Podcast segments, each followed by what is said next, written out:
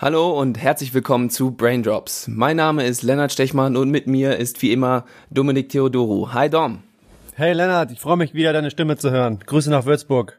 Grüße zurück. In der heutigen Folge haben wir einen Gast, der an der Uni Göttingen gerade promoviert und außerdem Datenanalyst der BG Göttingen ist. Er arbeitet eng zusammen mit dem Headcoach der BG Göttingen, Johann Reuerkas, und wird in internen Kreisen auch als der Statistikguru bezeichnet. Die Rede ist von Julian Meyer. Hallo Julian, schön, dass du hier bist. Hi Lennart, danke für die nette Einleitung. Sehr gerne. Ja, wir, Daum und ich, wir bereiten uns schon seit mehreren Tagen auf diesen Podcast vor, äh, um auch hier relativ wissend äh, rüberzukommen, denn du hast einige interessante Themen über die wir mit dir heute sprechen wollen. Aber vorweg, du bist ja seit Tag eins quasi Braindrops-Hörer und ähm, hast uns auch immer fleißig Feedback gegeben und dir wirklich deine Gedanken gemacht. Und deswegen direkt die erste Frage an dich.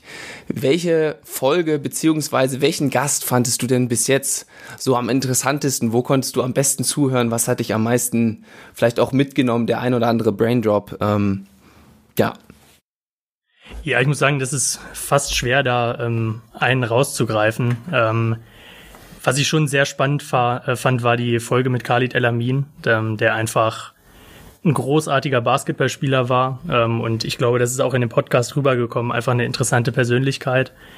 Ähm, was er so an Insights erzählt hat, auch was Unterschiede angeht, europäischer Basketball, College Basketball, NBA, ähm, sein Mindset, was er so erzählt hat, wie er sich vorbereitet, ähm, das fand ich schon sehr spannend.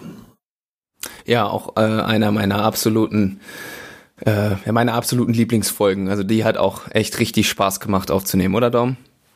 Ja, total. Äh, ich fand's ähm, auch total faszinierend, ihn mal wieder.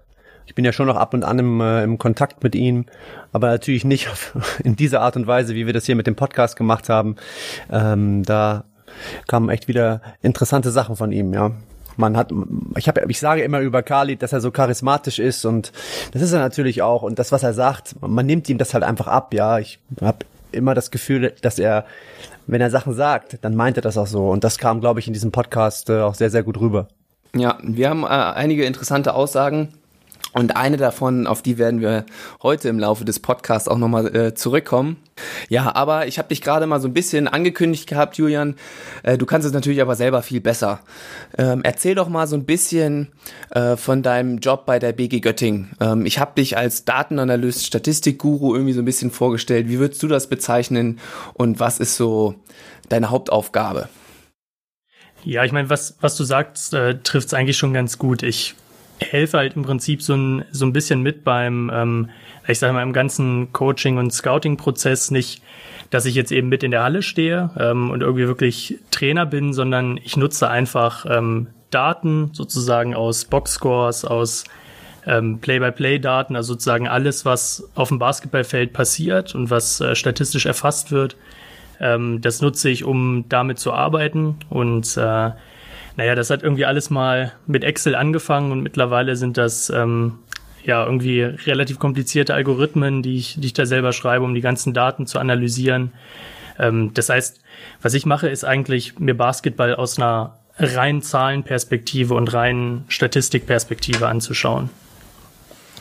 Und was mich da mal interessieren würde, wie bist du denn eigentlich dazu gekommen? Was hat dich denn dazu gebracht?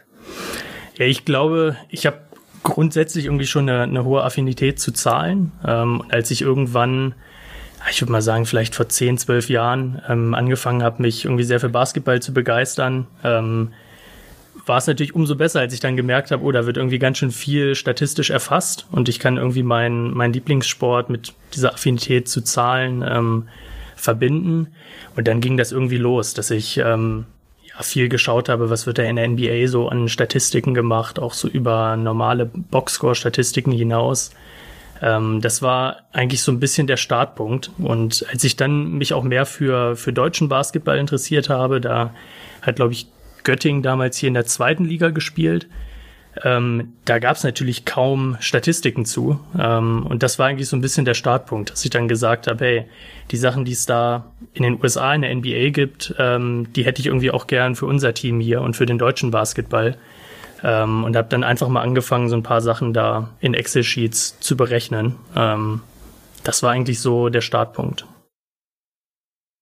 Ja, das ist total interessant, weil wie du es gerade schon sagst, man also man hat das Gefühl, da wird von Europa auf äh, Amerika so ein bisschen rüber gelunzt, gerade auf die NBA, weil da ja unfassbar viel mit Statistiken gearbeitet wird und wenn man sich so ein bisschen für die NBA interessiert und so den Verlauf da ein bisschen beobachtet, so über die letzten, vor allen Dingen über die letzten Jahre hinweg, ist das ja eh ein ganz, hat das ja auch einen ganz krassen Einfluss auf, auf das Spiel selber, also wie das heutzutage da noch gespielt wird.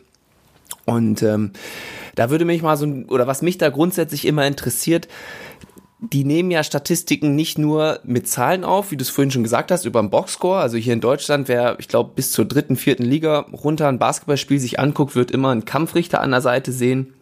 Und da sitzen dann zwei Leute, einer am Laptop und äh, einer diktiert quasi das Spiel rein. Da geht es dann um Statistiken wie Punkte, äh, Rebounds, Assists, Steals und so weiter und so fort. Aber in Amerika äh, werden ja quasi zusätzlich noch Monitoren in der oder Kameras in der Arena montiert, die wirklich jede kleinste Bewegung von den Spieler aufzeichnet und dann auch in Spacing und so weiter und so fort geht. Und das wird ja in, der, in, in Deutschland noch nicht gemacht, oder ähm, sehe ich das falsch?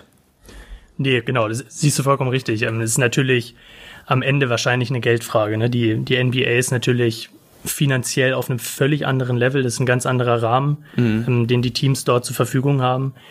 Ähm, das sind unheimlich spannende Daten, die die generieren aus diesem Kamerasystem. Ähm, das ist, glaube ich, also das wäre auch für, für Europa oder für die Bundesliga wahnsinnig spannend. Das ist aber, glaube ich, einfach ähm, finanziell kaum abzubilden, dass wirklich jedes Bundesliga-Team sich solche Kamerasysteme unter die Decke installiert.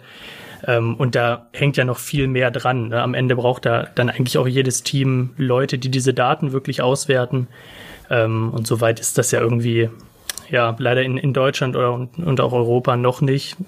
Vielleicht werden wir da auch nie hinkommen. Ähm, ich weiß es nicht. Mhm. Und wenn du dir das so anguckst und dann, oder das, was du zur Verfügung zu stehen hast, an, an, an Zahlenmaterial, wie nah kommst du dann daran? Also das sind ja auch schon sehr, sehr erweiterte Analysen mit möglich. Ähm, wie gut kannst du damit trotzdem helfen? Also was für einen Impact kannst du, glaube ich, trotz, äh, ich sag mal, dass du diesen NBA-Vorteil irgendwo nicht hast, was kannst du trotzdem mit Zahlen alles so darstellen, was dann für Johann im Endeffekt auch interessant ist? Ich glaube, der, der größte Vorteil in erster Linie ist halt, dass ein Computer problemlos durch zigtausend Spiele durchgehen kann in ja, sozusagen Sekunden oder Minuten, was ja einfach nicht möglich ist, das mit den Augen zu scouten in, mhm. in der Geschwindigkeit.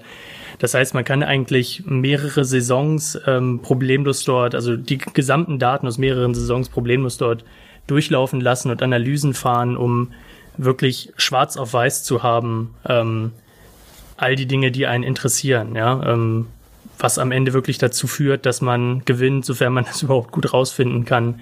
Ich glaube, das ist sozusagen der, der größte Vorteil, dass man so wahnsinnig viele Daten mittlerweile ähm, durch Computer durchjagen kann ähm, und einfach auch eine komplett objektive Aussage bekommt. Ne? Das, wenn ich selber ein Spiel scoute und mir das ähm, anschaue, ist das ist dann natürlich immer eine gewisse Subjektivität drin. Ähm, der Vorteil an, an der Datenanalyse, ähm, auch wenn das meiner Meinung nach nur ein sozusagen ein kleines Stück des, des gesamten Puzzles ist, ähm, ist einfach, dass es objektiv ist und dass man viel mehr Spiele in einer ganz kurzen Zeit ähm, analysieren kann. Ähm, und ich glaube, da kann man auch unabhängig von, von Kamerasystemen und sowas und, und all dem Kram, die die, den die dort in der NBA mittlerweile machen können, ähm, trotzdem irgendwie Wert liefern. Ähm, ja, einfach weil man, glaube ich, sehr allgemeine Aussagen darüber treffen kann, wie Basketball heute funktioniert, was effiziente Würfe sind, äh, was Analyse von Fast Breaks oder Offensiv-Rebounding und all diesem Kram angeht. Das ist halt sehr mühsam, wenn man das, wenn man sich da jedes Spiel anschauen will und irgendwie eine Strichliste machen will. Ähm, das geht halt mit Computern einfach viel, viel schneller. Ja, Julian, ähm, deine wievielte Saison ist das eigentlich schon bei der BG jetzt in der, in der, in der Rolle?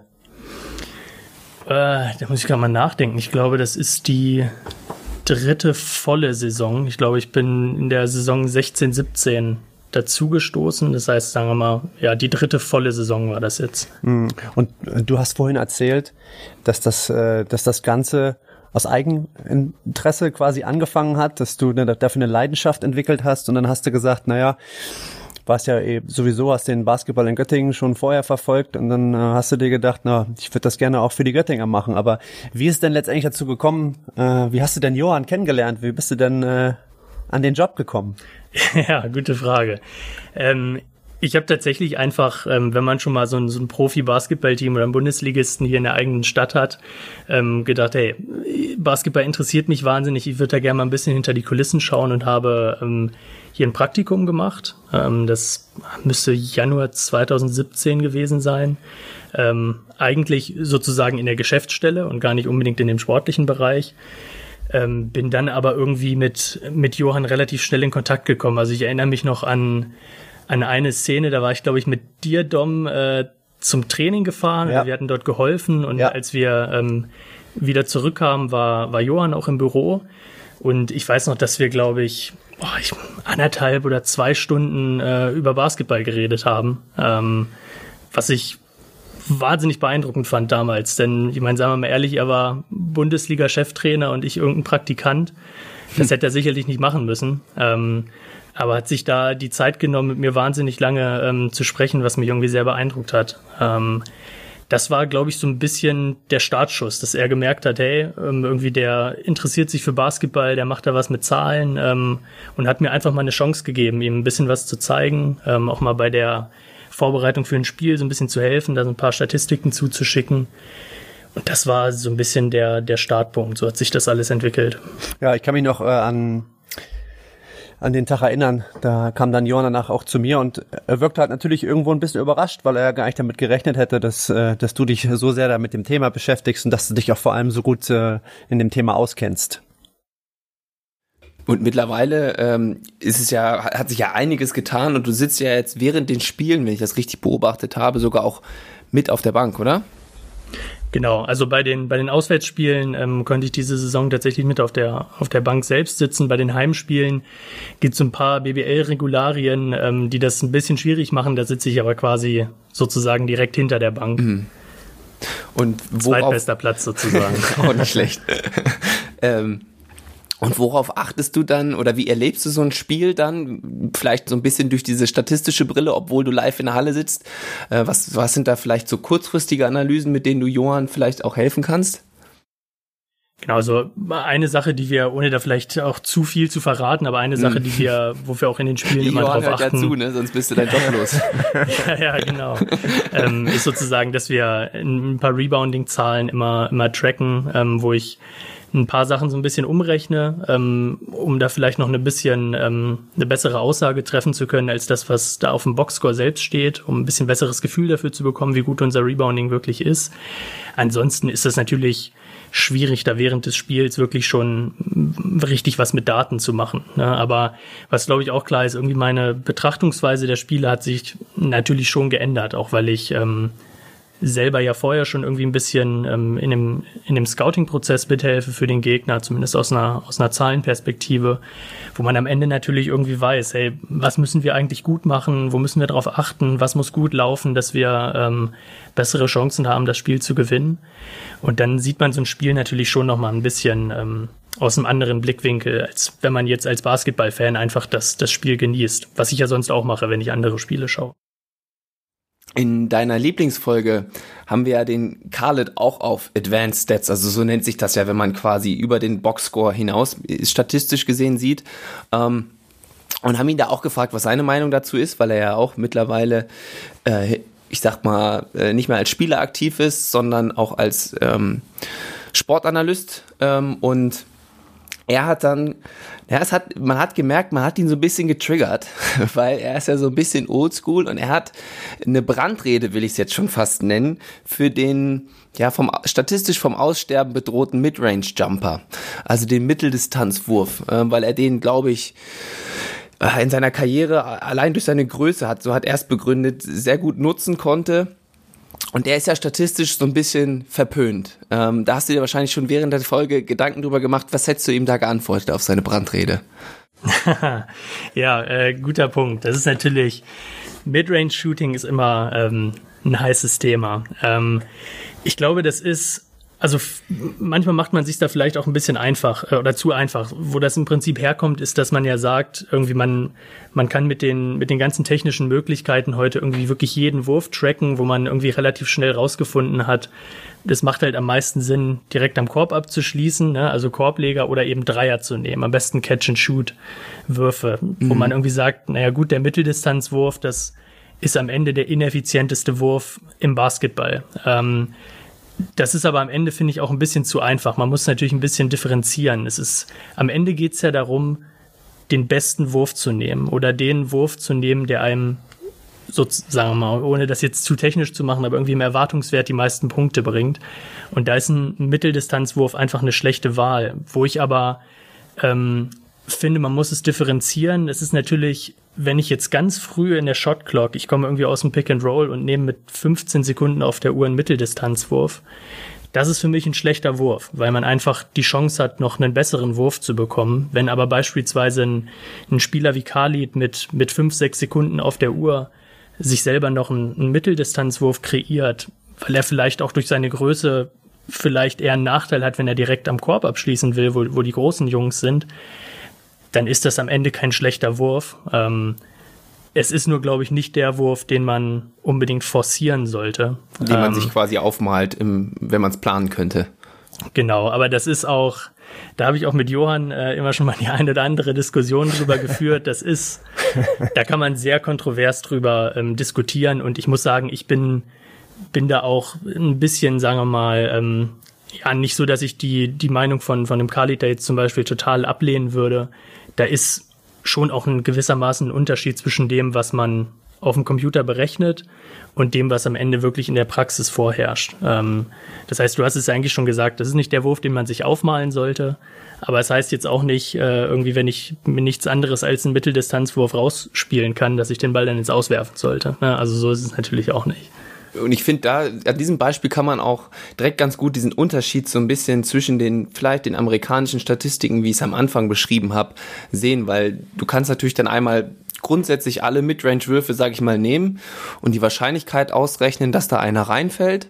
So, und dann kriegst du am Ende da einen Erwartungswert raus, im Grunde, wie viel Wert dieser Wurf hat. Und da gibt's dann natürlich, wie Julian es beschrieben hat, nahe des Korbes da trifft man sehr hochprozentig, kriegt fast immer zwei Punkte. Das heißt, da geht das in eine viel höhere Richtung als jetzt bei so einem Midrange-Wurf und auch sehr gut wäre dann zum Beispiel der Dreier Catch and Shoot heißt, das hat Julian gesagt, dass der im Grunde frei ist und der Werfer Zeit hatte, sich darauf vorzubereiten. Damit steigt natürlich die Wahrscheinlichkeit und dann ist er auch noch drei Punkte wert. Das heißt, das ist natürlich ein sehr, sehr wertvoller Wurf im Basketball, um das vielleicht nochmal gerade so ein bisschen aufzugreifen, was du da alles gesagt hast.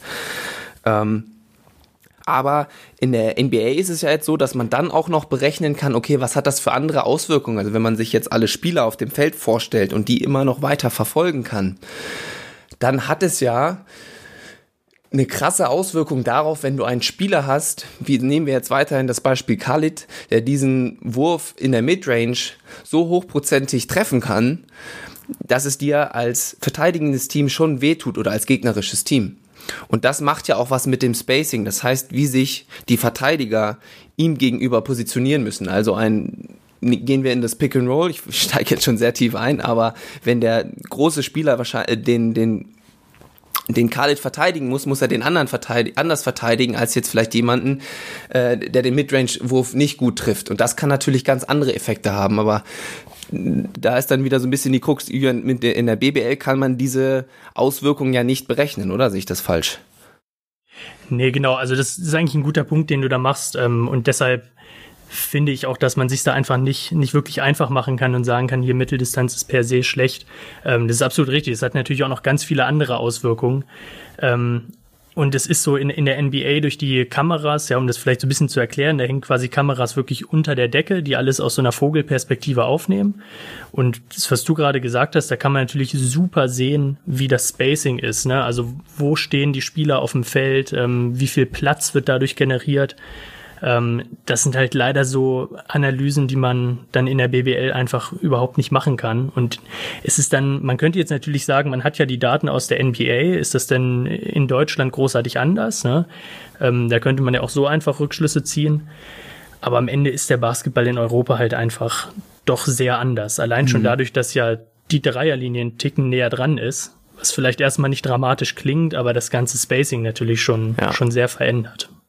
Ja, und auch einzelne Regeln. Also da wollen wir jetzt dann nicht zu sehr ins Detail gehen, aber es ist schon, haben wir auch mit Khalid äh, drüber gesprochen, Dom, äh, hat er auch ein bisschen erklärt, was da die Unterschiede sind. Ja, was mich interessieren würde, ähm, Julian, und du hast ja vorhin gesagt, äh, du bist ja auch abseits von BG, bist ja auch noch ein absoluter Basketball-Fan. Das heißt, du guckst ja nicht nur BG-Basketball an, du, äh, ich kenne dich ja mittlerweile auch schon länger.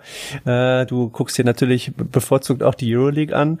Und ja, du hast es vorhin so ein bisschen angedeutet schon, äh, aber mir stellt sich da oft die Frage, wenn man so viel weiß, ja, wenn man, wenn man sich mit dem Thema so sehr auseinandersetzt, Gelingt es dir dann da überhaupt noch, so ein, Spiel in der Euroleague in Ruhe zu schauen? Oder ertappst du dich dann manchmal doch, wenn ein Spieler einen Mitteldistanzwurf mit 15 Sekunden auf der Shotclock nimmst, wo du sagst, mein Gott, was macht er da? Ja, also erstmal danke für die Blumen, ähm, aber Gerne. ich glaube, am Ende gibt's, da gibt's schon noch ein paar Leute, die sich deutlich besser mit Basketball auskennen als ich. Was aber natürlich klar ist, irgendwie, wenn man sich viel mit den Zahlen dahinter beschäftigt, ähm, dann kriegt man das natürlich nicht mehr aus dem Kopf. Also ich glaube, ich werde in meinem Leben keinen Mitteldistanzwurf mehr sehen, ohne dass ich daran denke, dass das eigentlich kein guter Wurf ist. Ähm, ich muss aber schon auch sagen, ich, also wenn du die Euroleague ansprichst, ist für mich der beste Basketball, ähm, den es gibt auf der Welt. Ähm, das kann ich schon noch, noch sehr genießen. Und man muss ja auch sagen, ähm, was mich natürlich sehr freut, es entwickelt sich ja schon auch in die Richtung, dass es viel Korbleger und Dreier ist und nicht mehr so wahnsinnig viel ähm, Mitteldistanzwürfe. Ich muss dabei zum Beispiel auch sagen, wenn ich mir ähm, von früher Dirk Nowitzki anschaue, der viel aus dem Post raus Mitteldistanzwürfe nimmt oder diese ganzen berühmten Fadeaways von Kobe Bryant oder Michael Jordan, das ist für mich als Basketballfan trotzdem cool anzuschauen. Das kann ich auf jeden Fall genießen. Ähm, so ganz die Zahlen dahinter vergessen kann ich aber natürlich doch nicht, wenn ich ganz ehrlich bin. Ja, und äh, es ist ja nicht nur so, dass du Johann jetzt ähm, nur in der Vorbereitung auf die Spiele hilfst. Ähm, du hast ja auch, du fährst ja beispielsweise auch im Sommer mit ihm nach Las Vegas ähm, zur Summer League und unterstützt ihn da. Wie sieht, wie sieht das da aus? Was, was sind da deine Aufgaben? Genau, in, in der Summer League, ähm, erstmal, das war für mich großartig, da die letzten zwei Jahre äh, mitfahren zu können. Da muss ich auch ein großes. Besonders das letzte Jahr, oder Julian? Genau, weil du da auch mit dabei warst. Genau, da war ich auch mit dabei. Deshalb, da muss ich auch erstmal sozusagen ein großes Dankeschön auch an, an Johann und an, an BG Göttingen, dass die mir das ermöglicht haben. Ähm, da muss ich sagen, da ist bei mir die, die Zahlenperspektive auch gar nicht so sehr im Vordergrund. Da geht's schon sehr darum, ähm, sich auch ein bisschen aufzuteilen, dass, dass Johann und ich getrennt auch zu, zu Camps gehen können, dass wir einfach mehr Spieler sehen können, für mehr Spieler ein Gefühl bekommen. Ähm, das ist einfach schon nochmal was anderes, einen Spieler ähm, sozusagen in Person zu sehen. Man sieht besser, wie die sich bewegen, wie die wirklich spielen, wie athletisch die sind. Äh, ohne das jetzt zu tief ins Detail zu gehen, aber auch haben die lange Arme, haben die große Hände, all solche Sachen, die für einen Basketballer irgendwie wichtig sind, die man ähm, eigentlich nur in der Realität so richtig beurteilen kann. Wenn ich dann wieder auf dem Hotelzimmer bin, dann äh, wird aber doch der Laptop rausgeholt und nochmal die eine oder andere Sache nachgeschaut. Da würde ich lügen, wenn ich sage, das mache ich nicht. Ja, und da möchte ich auch noch mal ganz kurz drauf eingehen. Ich hatte ja gerade kurz äh, eingeworfen, dass ich im letzten Jahr auch mit dabei war. Und ähm, ja, dann war es für mich dann teilweise so, dass ich mich wie das dritte äh, Rad am Wagen gefühlt habe, weil wenn Johann und Julian sich dann über Spieler unterhalten haben, ähm, ja, da war es für mich halt immer so, dass ich gar keine Ahnung hatte, um wen es ging. Und das, das äh, müssten wir vielleicht auch noch mal hier konkretisieren. Äh, das ist, dass Julian halt ein unglaubliches Wissen hat, äh, was Spieler anbelangt, äh, welches Jahr sie am College spielen, äh, wie viele Punkte sie im Schnitt gemacht haben. Alleine, was der, der Junge sich für Namen merken kann, ist, äh, ist unfassbar. Woher kommt das? Einfach, einfach Interesse? Ja, ich glaube schon. Also ich meine, jetzt werde ich ja gleich rot hier. Ähm, das genau, ich also ich bin einfach auch unabhängig von von der Zahlengeschichte ein riesen Basketball-Fan. Ähm, ich habe mich einfach wahnsinnig viel immer mit ähm, nicht nur mit mit deutschem Basketball, sondern eben auch der Euroleague, College, NBA, allem beschäftigt, viel geschaut. Ähm, ist vielleicht auch ein bisschen eine Gabe, dass ich dann die Namen vielleicht auch nicht so schnell vergesse oder mir da ähm, das ganz gut merken kann. Das ist aber einfach, weil ich wirklich durch und durch Basketball-Fan bin. Das muss ich ganz ehrlich so sagen. Und ja, nur ganz kurz für die Zuschauer nochmal. Wir sitzen beim, beim äh, Summer League Spiel und da spielt Cleveland gegen Orlando und ich persönlich habe natürlich Schwierigkeiten. Ich kenne mich da, was die Namen anbelangt, natürlich nicht so gut aus. Aber wenn ich dann ihn auf, auf einen Spieler anspreche, Nummer so und so, dann und ihm den Namen sage, weil wir das im Heft gelesen haben, weiß er ganz genau, welches College er war, wie Punkte im Das ist äh, verrückt. Und wenn du dann Johann hilfst bei dem Scouting da, äh, was und dann im Nachhinein den den Laptop aufklappst und nach Spielern Ausschau hältst, die dann potenziell für Johann äh, in Frage kommen oder für die BG Göttingen, ähm, was sind denn Zahlen, wonach du dann guckst, gerade vielleicht auch in Ligen oder wie in Deutschland, das sind ja dann hauptsächlich nicht NBA-Spieler, ähm, die dann nur Boxscore-Stats oder solche Statistiken äh, zur Verfügung haben. Äh, wie gehst du das an? Worauf achtest du da? Genau, also ich, ich schaue mir natürlich auch Boxscore-Statistiken an, ne, wenn das, sagen wir mal, das wenn das alles ist, was man kriegen kann, dann muss man natürlich auch das nutzen. Man kann aber auch aus den Boxscore-Statistiken wieder ähm, noch ein paar eher erweiterte Statistiken noch berechnen. Ähm, das sind so Sachen wie, ich will jetzt da gar nicht zu sehr in die Tiefe gehen, also so wie ein PER, ein Offensive Rating und sowas oder einfach auch Zahlen, die ähm, Dinge so ein bisschen in Relation setzen die schaue ich mir dann schon an, weil ich, man kriegt über die Jahre natürlich auch ein Gefühl dafür, ähm, dass man zum Beispiel sagen kann, naja, irgendwie abhängig davon, wo jemand auf dem College gespielt hat, wie stark dieses College ist, muss der irgendwie gewisse Werte in, in einem PER oder Offensive Rating haben, um gut, erstmal ganz grundsätzlich gut genug für die Bundesliga zu sein. Also einen groben Filter erstmal ja. drüberlegen, dass man quasi diese schiere Anzahl an Spielern erstmal ein bisschen einengen kann. Genau, ja. Kannst du vielleicht das PER nochmal erklären? Ja, oder, oder, Offensive Rating, das fand ich total, äh, ja, oder mach ruhig beides sonst auch. Komm, gehen wir mal ins Detail, probieren wir es einfach ja, mal. Wir okay. haben ja, wir haben ja schlaue Zuhörer äh, und wir, wir, wir können da schon folgen. Genau, also das PER steht für äh, Player Efficiency Rating ähm, und wurde damals von John Hollinger entwickelt, äh, der auch für die Memphis Grizzlies in der NBA gearbeitet hat. Ähm, das ist einfach, das ist im Prinzip gar nicht wirklich kompliziert. Das nimmt einfach nur all diese traditionellen Statistiken, die man so hat, ne? also irgendwie Punkte pro Spiel, Rebounds, Assists, Steals, Blocks, aber auch äh, in Anführungszeichen negative Dinge wie, wie Turnover und sowas ähm, und setzt das noch mehr ins Verhältnis zu Effizienzgeschichten, ja, also zu Wurfquoten, ähm, setzt sowas wie Assists und Turnovers in Verhältnis und bezieht auch so ein bisschen mit ein, wie hoch ist überhaupt das Tempo, was das Team spielt, was sind so ein paar Charakteristiken der, der Liga oder des Teams selbst. Und er rechnet dann so einen Wert, der einfach, sage ich jetzt mal, ich will jetzt nicht sagen grob über den Daumen, das ist, das ist es am Ende auch nicht, aber der einem so eine Zahl gibt, die einem eigentlich ganz gut sagt, ähm, wie produktiv und dabei auch noch wie effizient ist dieser Spieler auf dem Feld und die wird dann am Ende sozusagen auf 15 genormt, so dass ich weiß, egal welche Liga ich mir äh, anschaue, ein Spieler mit einem PER von 15 ist sozusagen, was diese Statistik angeht, ein Durchschnittsspieler in der Liga. Ähm, und dann kann man sagen, naja, alles, was irgendwie darunter liegt oder dann vielleicht auf 10 oder 5 geht, das ist dann irgendwie schon, schon schwächer. Alles, was irgendwann 20, 25, 30 ist, also zum Beispiel äh, die höchste Saison, glaube ich, war bisher irgendwas von, von Michael Jordan oder LeBron James, die dann bei 31, 32 oder so waren.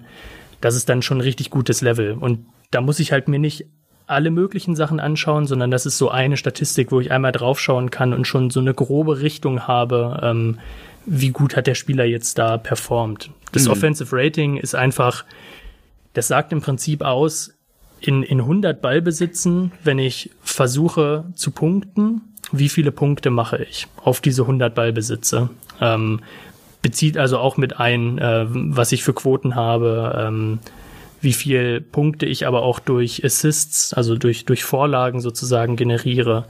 Ähm, genau, das ist einfach so eine, auch so eine offensive Effizienzstatistik. Und kann man das Offensive Rating auch aufteilen in, wie du es gerade gesagt hast, einmal eigene Punkte, also wie man selber äh, Wert hinzugefügt hat oder Vorlage, also das quasi äh, prozentual kann man das doch aufteilen, oder? Und dann, das wäre dann quasi einfach nur Creation, also für anderen Würfe, für andere Würfe kreieren.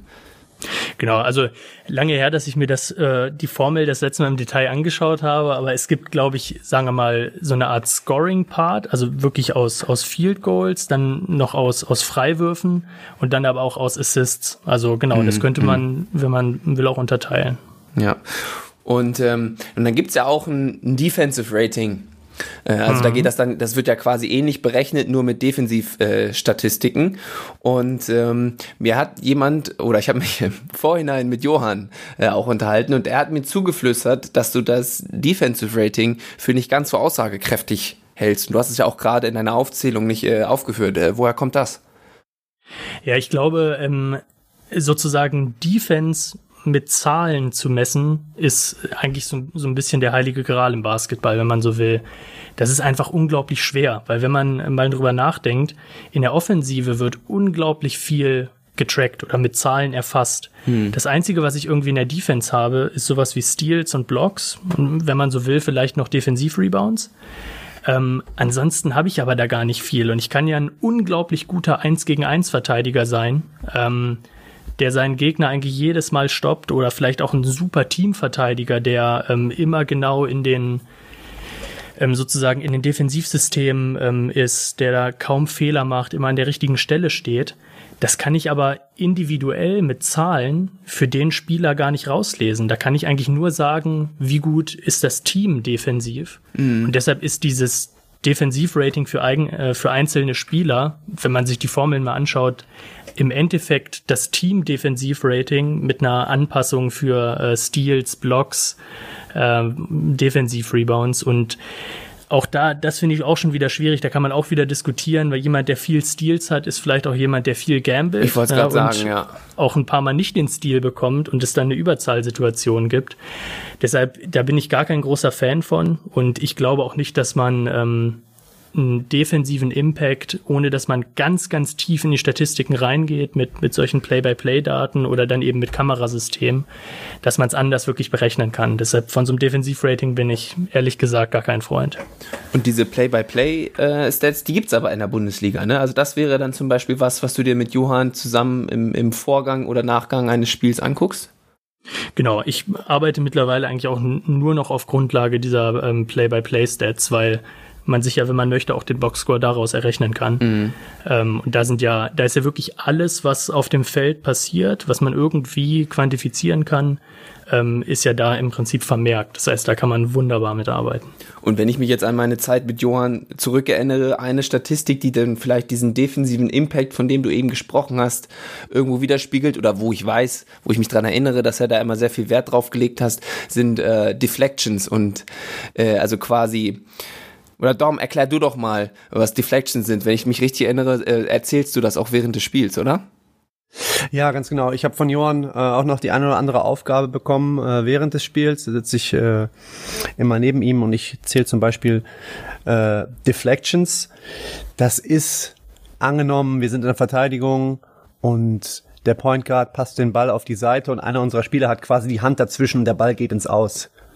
Das ist beispielsweise eine Deflection. Und es geht ja in der Verteidigung, es geht letztlich, letztendlich geht's um jeden Zentimeter und sowas, so eine Deflection kann halt dazu führen, dass der Spielfluss von der, von der gegnerischen Mannschaft unterbrochen wird und deswegen äh, ist sowas wichtig für uns. Mhm. Und das wird halt nicht auf, aufgezählt in, in den Boxscores. Ja. Ja, ich überlege gerade, also vorhin, wir haben ja auch, wir, wir kommen ja immer wieder auf diese NBA-Statistiken äh, zu sprechen und ähm, Julian, du hattest ja auch schon mal Kontakt zu einzelnen NBA-Teams. Ähm, wie war denn das für dich? Wie ist das zustande gekommen und äh, wie, wie sieht dieser Austausch mit denen aus? Ja, also ich muss sagen, erstmal ist, äh, ist das wahnsinnig spannend, ähm, weil das eben tatsächlich auch Leute sind, die, die wahnsinnig gut darin sind, was sie machen. Ähm, da muss ich auch sagen, das kam fast ausschließlich durch, durch Johann zustande, der ähm, mir da auch Kontakte, die er hat, ähm, irgendwie vermittelt hat, mich äh, mit Leuten in Kontakt gebracht hat, ähm, wo ich dann ja einfach mal angefangen habe, auch mit den Leuten so ein bisschen per Mail in Kontakt zu sein ähm, oder dann auch zum Beispiel in Las Vegas ähm, die Chance hatte, dort mal ähm, Leute zu treffen. Ähm, ich habe mich auch einmal mit dem äh, Director of Analytics von den Brooklyn Nets äh, in New York getroffen. Das ist, das ist schon, schon sehr beeindruckend, was, was die Leute da machen, ähm, was, was die für Möglichkeiten haben, wie die arbeiten. Ähm, und da muss ich sagen, da bin ich auch wahnsinnig dankbar für, dass mir da sozusagen die, vor allem durch Johann eben die, die Möglichkeit gegeben wurde, ähm, solche Leute mal kennenzulernen. Und das erweitert, glaube ich, auch für mich immer so ein bisschen den Horizont in dem, was ich hier versuche für, für BG oder in der, in der, in der Bundesliga in Deutschland im Allgemeinen zu machen. Wenn man einfach sieht, was, was die in der NBA schon machen. Das ist so ein bisschen eigentlich ein Blick, na, ich sag mal fünf bis zehn Jahre in die Zukunft. Ähm, das ist für mich immer wahnsinnig spannend. Da habe ich unglaublich viel gelernt. Ähm, auch was es, was es heißt, so ein bisschen in dem, was man macht, auch über den Tellerrand hinauszuschauen und sich vielleicht nicht nur auf seine Zahlen ähm, zu fokussieren oder sich darin zu verlieren, sondern auch das große Ganze zu sehen ähm, und zu schauen, wie man insgesamt als, als Organisation und als Team wächst. Ähm, das waren wahnsinnig spannende Gespräche immer mit den Leuten. Und siehst, also du hast gesagt, das ist ein Blick in die Zukunft von fünf bis zehn Jahren.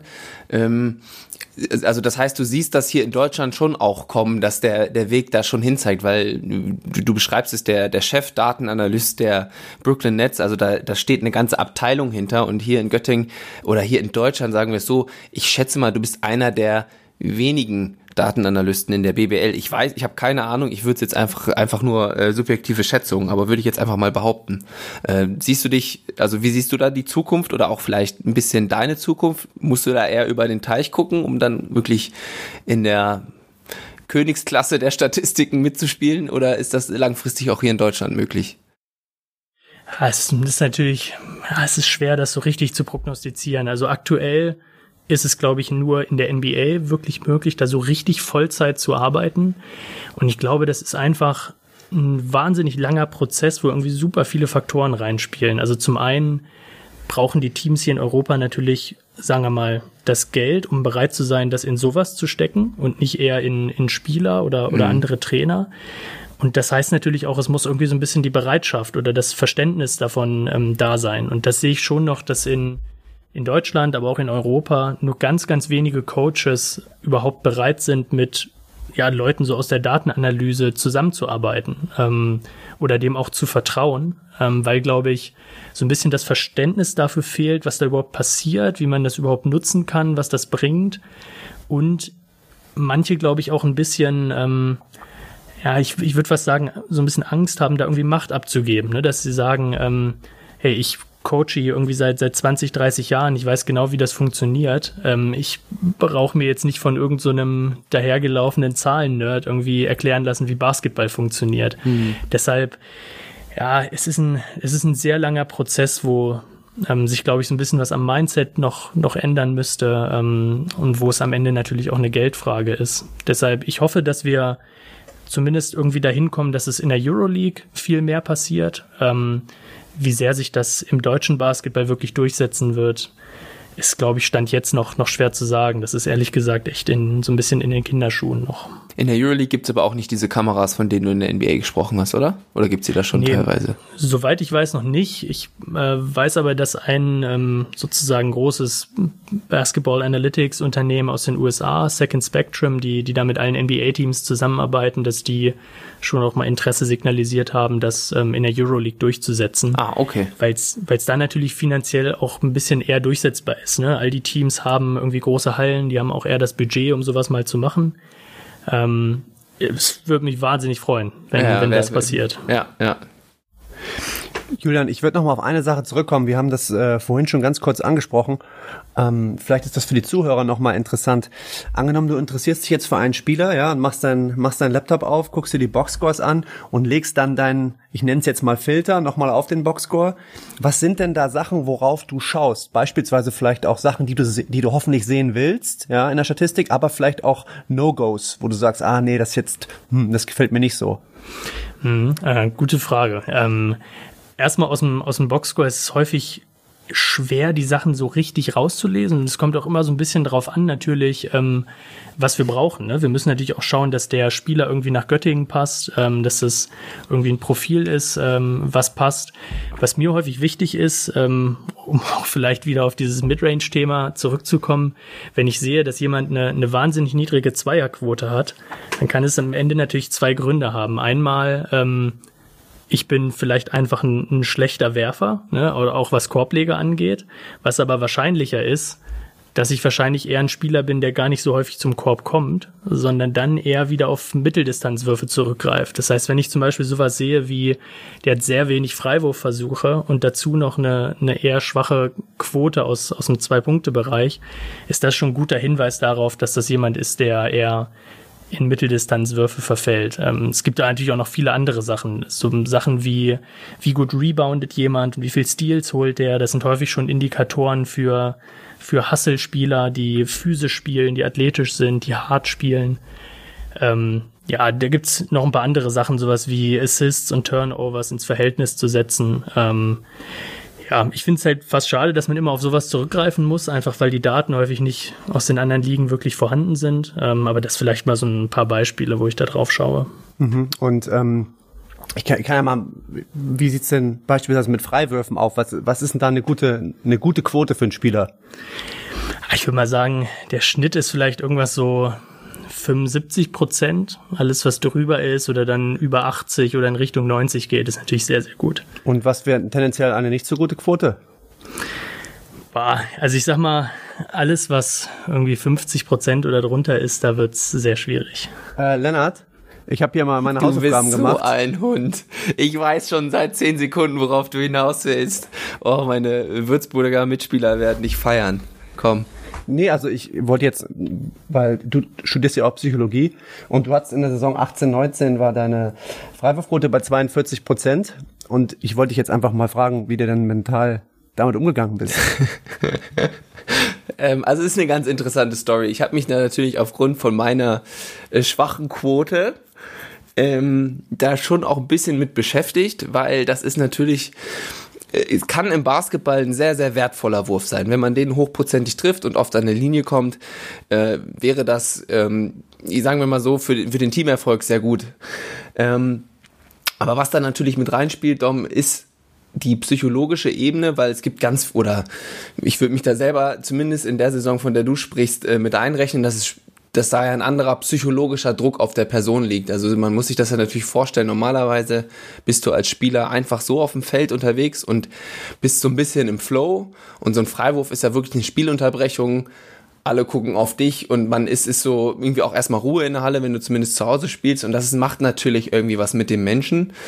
Äh, und dadurch hat er oft dann, wenn man es jetzt mit dem Training vergleicht, ganz andere Quoten während des Spiels als jetzt zum Beispiel im Training. Da haut er dann äh, mehrere 10, 20 in Folge rein, aber im Spiel ist so ein bisschen der, der Wurm drin. Und das ist natürlich dann aber, ähm, da kann man natürlich viel dran, dran machen. Da gibt's ganz, ein ganz interessantes Beispiel, der, der, der Andre Jordan in, in, in der NBA war ein großer Big Man, der einen unfassbar guten ähm, ja, diese ganzen Advanced Sets, was, was Verteidigung und so an, äh, angeht, da war der unfassbar wertvoll für sein Team. Trotzdem konnte der am Ende des Spiels meistens nicht mehr spielen, weil er so eine schlechte Freiwurfquote haben, hatte und die Teams den einfach immer gefoult haben. Haben Shaquille und O'Neal, äh, äh, Hack, ist äh, genau die gleiche Taktik, weil der einfach prozentual so wenig im Spiel trifft, dass das immer ein gutes Verteidigungsplay am Ende für die gegnerische Mannschaft ist. Ähm, und der ist da tatsächlich aber dann mit psychologischen Tricks irgendwo rausgekommen, hat da gemerkt, dass er da eigentlich nur eine mentale Blockade hatte. Und hat dann, glaube ich, vor zwei Jahren bei den Dallas Mavericks von 40, also sonst hat er auch so 40 Prozent geworfen, was wirklich eine ziemlich schlechte Quote ist. Und hat die dann äh, verdoppelt, glaube ich, im Endeffekt über die Saison gesehen, äh, Saison gesehen und war dann bei 75, 80 Prozent. Und das hat natürlich sein Spiel enorm verbessert. Und ähm, wenn man ihn danach fragt, hatte der dann einfach eine klare Routine äh, beim äh, während des Wurfs und hat sich ganz andere Gedanken gemacht und hat quasi den Zweifeln da keinen Raum gelassen. Das ist eine ganz interessante Story. Ich pack da mal ein Video mit zu in die Show Notes.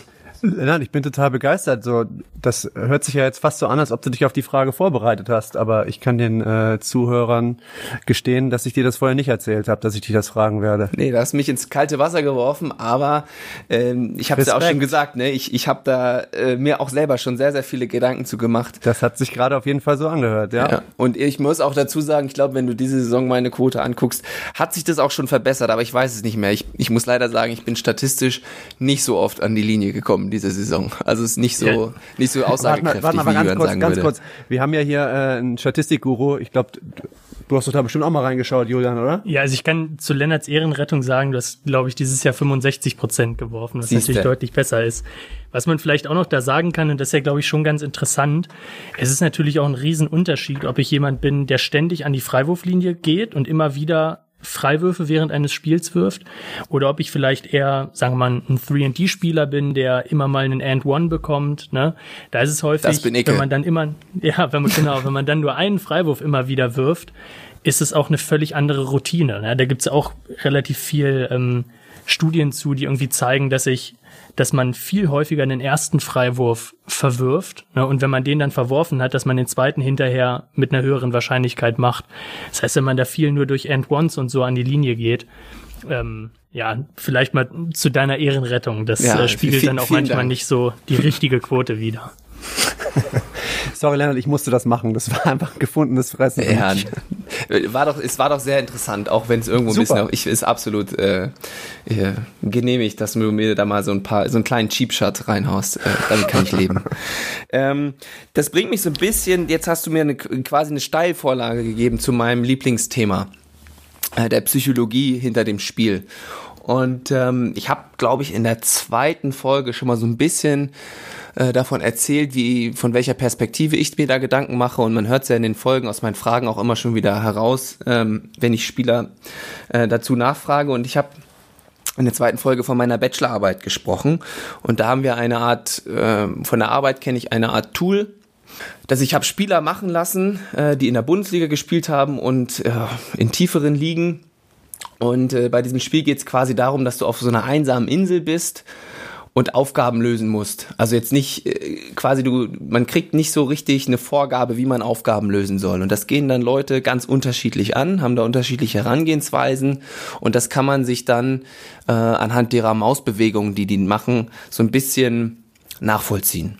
So und ähm, da gibt es dann sogenannte Metakompetenzen, die man dann misst und das ist zum Beispiel gibt's die ein, die äh, legen direkt los und sind hochaktiv und gehen so ein Spiel äh, einfach mit, fangen mit Klicks an, während andere sich erstmal einen Plan machen und in Ruhe überlegen, wie sie, äh, wie sie das vorantreiben. Und da gibt's dann, wie gesagt, unterschiedliche, unterschiedliche Kompetenzen. Und ich habe mir das in meiner Bachelorarbeit angeguckt und versucht zu vergleichen, welche, was machen denn erfolgreiche Spieler wie gehen die so ein Tool an? Was haben die für Kompetenzen? Könnte man das auch aufs Basketballspiel übertragen? Und ähm, das ging von diesem, dieses Tool arbeitet da relativ ähm, ja, äh, hochvalide eigentlich.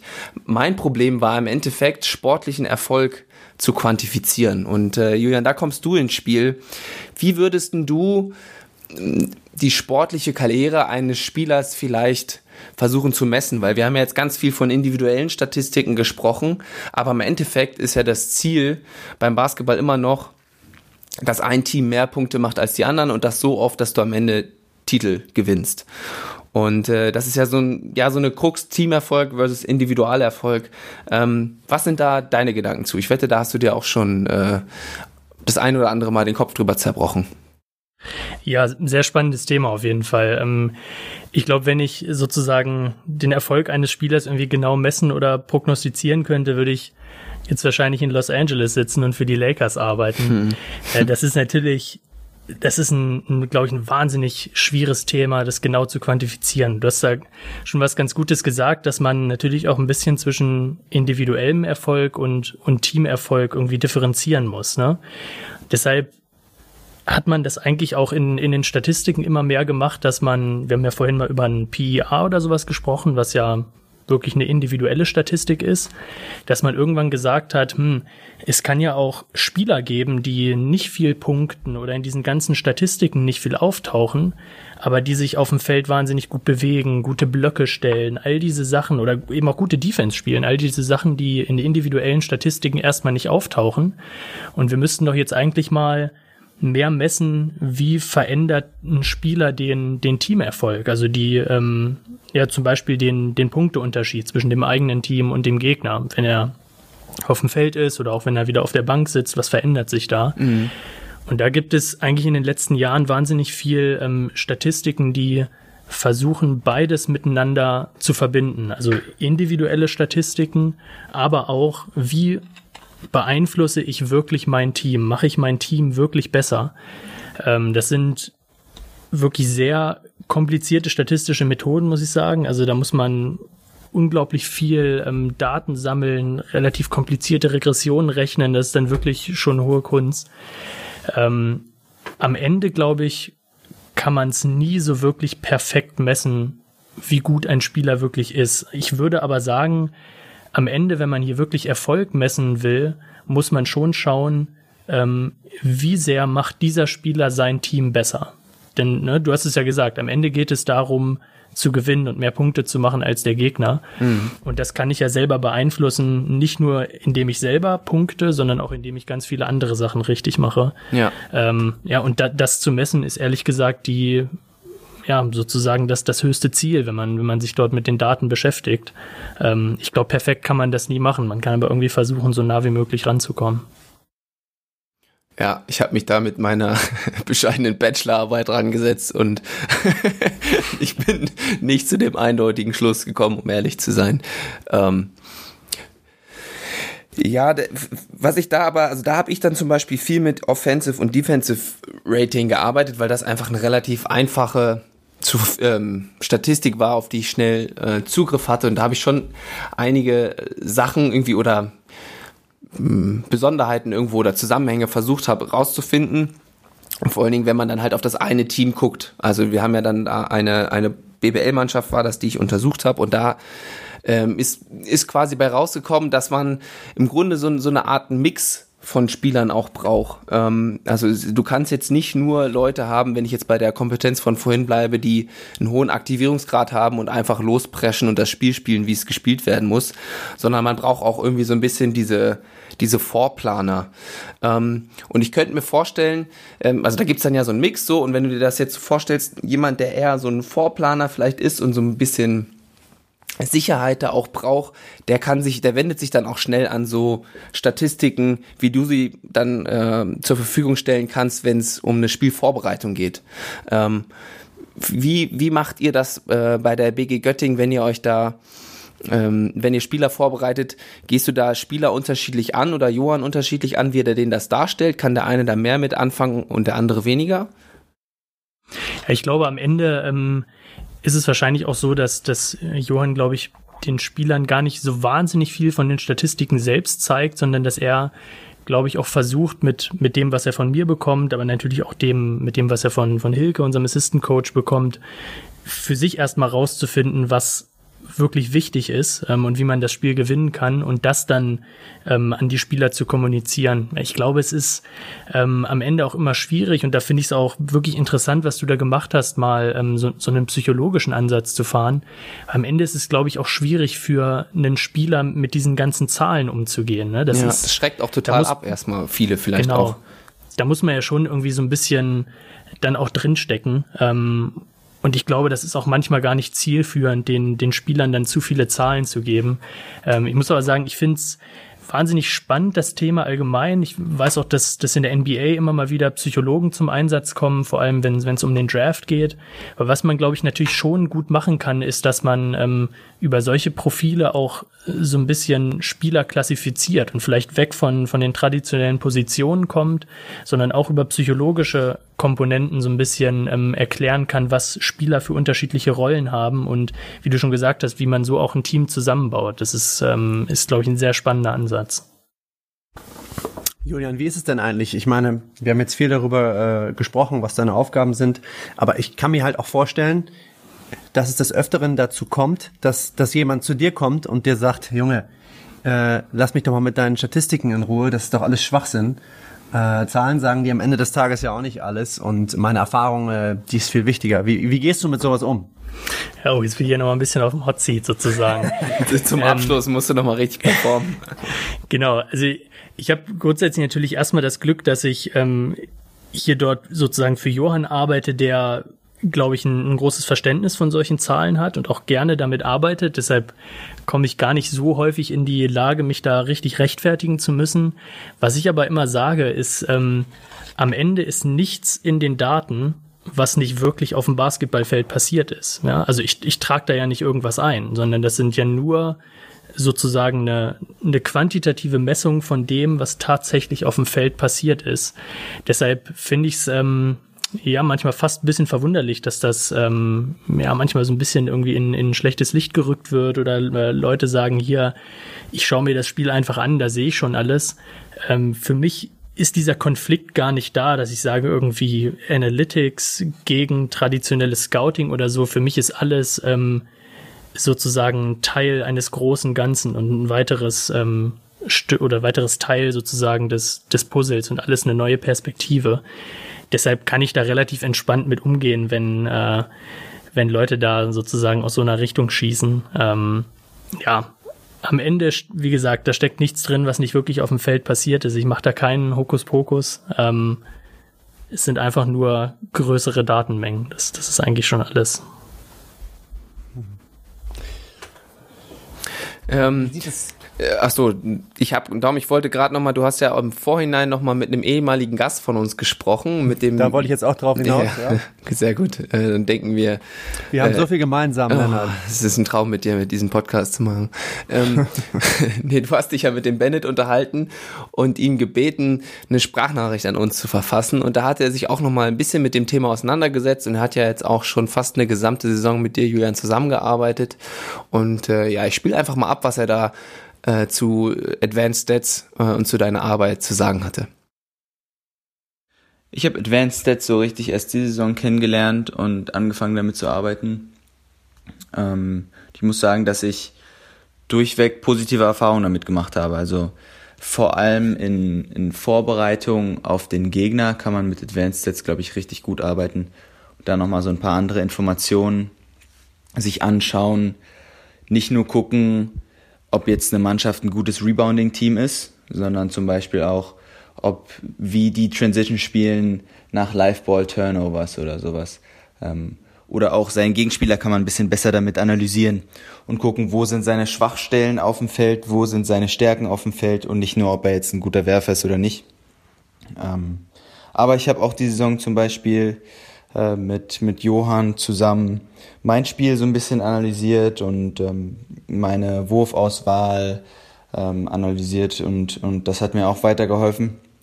Also ich glaube, Advanced Stats ist echt ein großes Thema, ähm, wo man extrem viel Informationen, ja, neue Informationen, die man da vorher, wo man vorher vielleicht nicht so drauf achtet, ähm, ja, kann man, kann man da rausfiltern.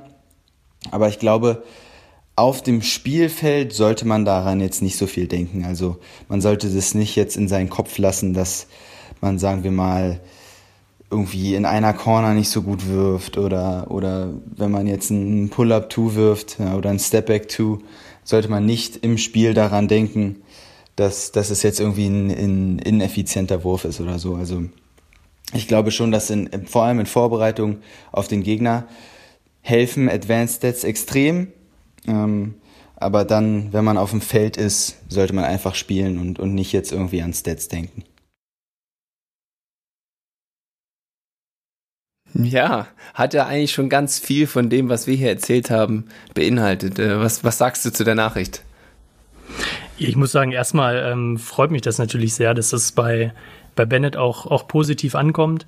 Ähm, ich glaube, das spricht ja auch so ein bisschen dafür, was ähm, vielleicht auch unsere Philosophie ist, was, was Zahlen angeht in Göttingen. Wir versuchen ja nicht, ähm, den Spielern da irgendwas aufs Auge zu drücken oder die mit, mit Zahlen zuzuschütten, sondern das einfach als weitere Perspektive zu nutzen, um, um Basketball besser zu verstehen. Ähm, ich kann mich auch an das Beispiel mit, mit Bennett beispielsweise noch ähm, erinnern, wie wir das gemacht haben, dass wir ähm, da so ein bisschen den, den Wurf analysiert haben.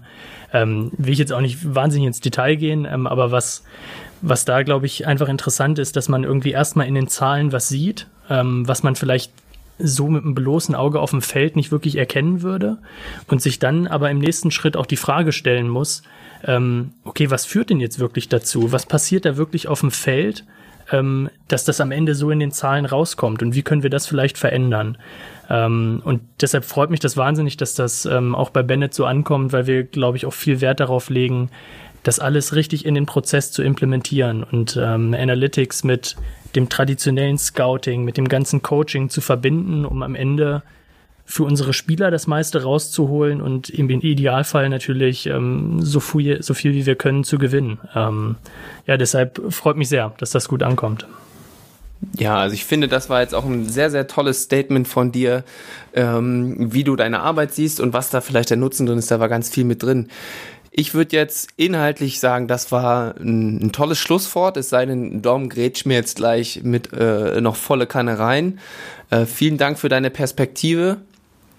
Ähm, aber eine Frage ist natürlich immer noch am Ende, du weißt es, du kennst es als Hörer. Ähm, wen würdest du gerne mal hier heute, äh, nicht heute, sondern in den nächsten Wochen bei Brain Jobs hören? Ähm, ja, habe ich mir auch ein bisschen Gedanken drüber gemacht, weil ich kenne ja äh, die Frage sozusagen. Mhm. Ähm, ich weiß nicht, ob das wirklich möglich ist, den hier mal ähm, sozusagen in den Podcast zu holen, aber ein, ähm, ja, ich sag mal, ein Bekannter von mir und sehr guter Scout, den ich sehr schätze, der äh, Francesco Cavalli, äh, der mittlerweile auch für die Washington Wizards arbeitet. Ähm, das ist ein wahnsinnig spannender Gesprächsgast, der das ganze Jahr um die ganze Welt reist, äh, scoutet. Ähm, den würde ich sehr gerne mal nominieren, wenn ihr mit dem äh, mal sprecht. Das ist, äh, glaube ich, ein wahnsinnig interessanter Einblick. Oh wow, der erste Gast, den wir gar nicht kennen. Oh, doch, ich kenne den Lennart, keine Sorge. Ich ach, du kennst eine ihn Telefonnummer. Schon. Ich ja, ja, eine Telefonnummer. Ach, dann, dann ist das ja vielleicht sogar realistisch. Ja, das lässt mein Herz höher schlagen. Äh, so wie du es beschreibst, könnte das sehr interessant werden. Dann bleibt mir nicht mehr viel zu sagen. Julian, vielen Dank, dass du da warst. Ich überlasse euch wie immer das letzte Wort. Bis denn, ciao. Ja, Julian, ich bin äh, wie immer begeistert und äh, mich sehr gefreut, dass du hier heute uns so viel erzählt hast und äh, ja, vielen Dank dafür. Ja, vielen Dank euch. Hat sehr viel Spaß gemacht.